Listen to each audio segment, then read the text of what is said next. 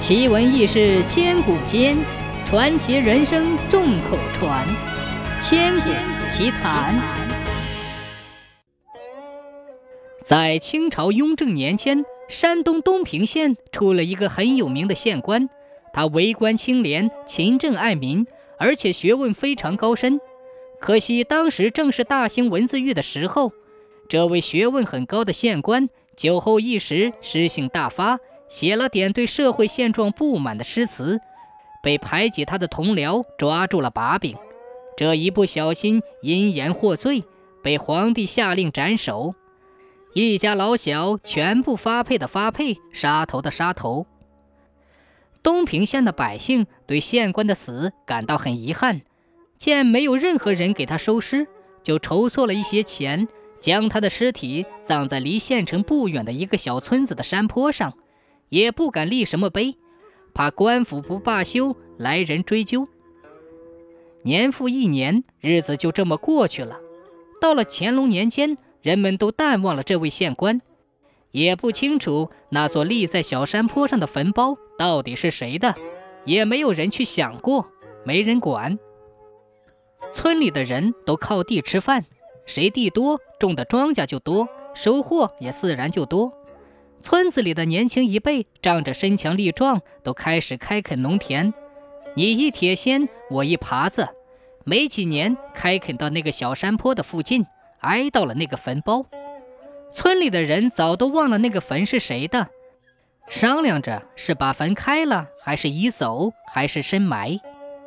但是村里一个叫李德佑的老汉可没忘，当年李德佑老汉还是青年。他是亲眼看着那个县官下葬的，他知道下葬的这个人以前是个让人很尊敬的人物。一看到村里的人都在商量着移坟，他心里就急了。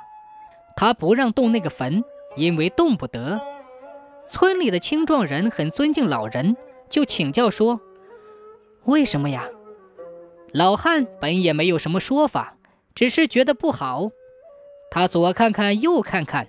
看到青壮年手里都拿着铁锨，灵机一动，说道：“咱村里有一个老祖宗留下的规矩，就是遇坟三尺不动土。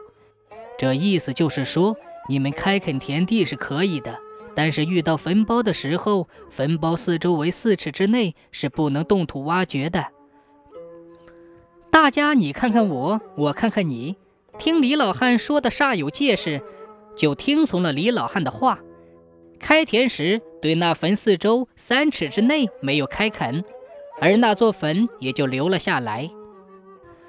时隔三年以后，李德佑老汉的小儿子李长远赶赴京城科考。李长远才十八岁，但是天生聪明，博闻强志。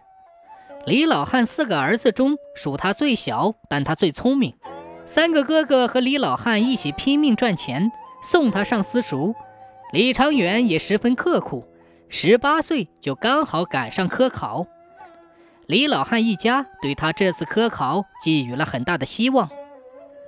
到了考场，李长远思如泉涌，发挥自如。几天的科考对他来说易如反掌，但他毕竟还是年少轻狂，产生了骄傲的心理。他不慎把写文章中的一个“地”字漏写了上面的一点。在科举时代，一篇文章中的字如果漏写了半点儿，会被斥责为学风不谨，而且本次考试科目是一分也没有的。更可怕的是，第四上面缺了一点，这不就是暗指要砍皇帝老子的头吗？乾隆年间的文字狱已经到了一字诛九族的地步。李长远出了考场，才发现自己漏写了一点。顿时吓得魂飞魄散，后悔莫及。他失魂落魄地跑到客栈里，几天来不吃不喝，脑海中只是寻思着如何能保住父兄的性命，而让自己来承担这灭顶之灾。几天后，在客栈里，整个人都瘦了一整圈。在这时，李长远发现迎接状元郎的队伍朝他这里来了。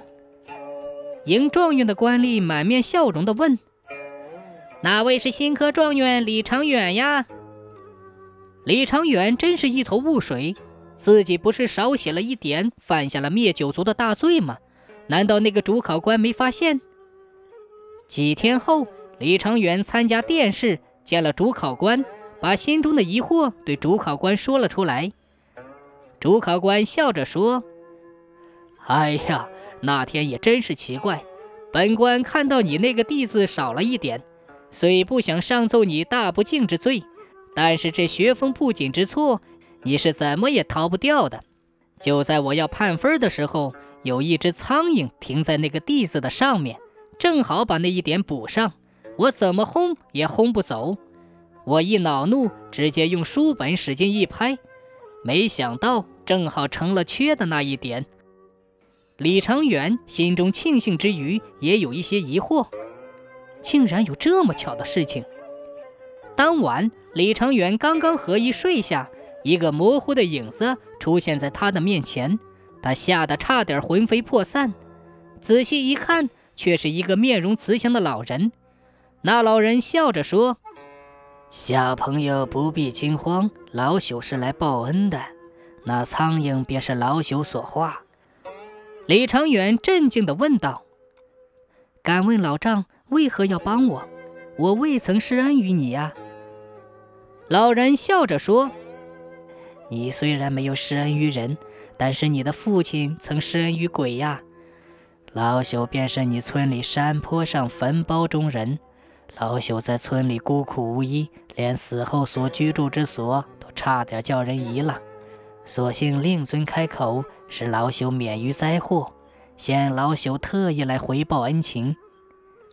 李长远听后，忙起身一礼，说道：“多谢老先生相助。”老人没有受礼，只是自顾自地说：“恩情已报，老朽对阳间留恋已够，也该去了。”说完，化成一阵清风，消失不见了。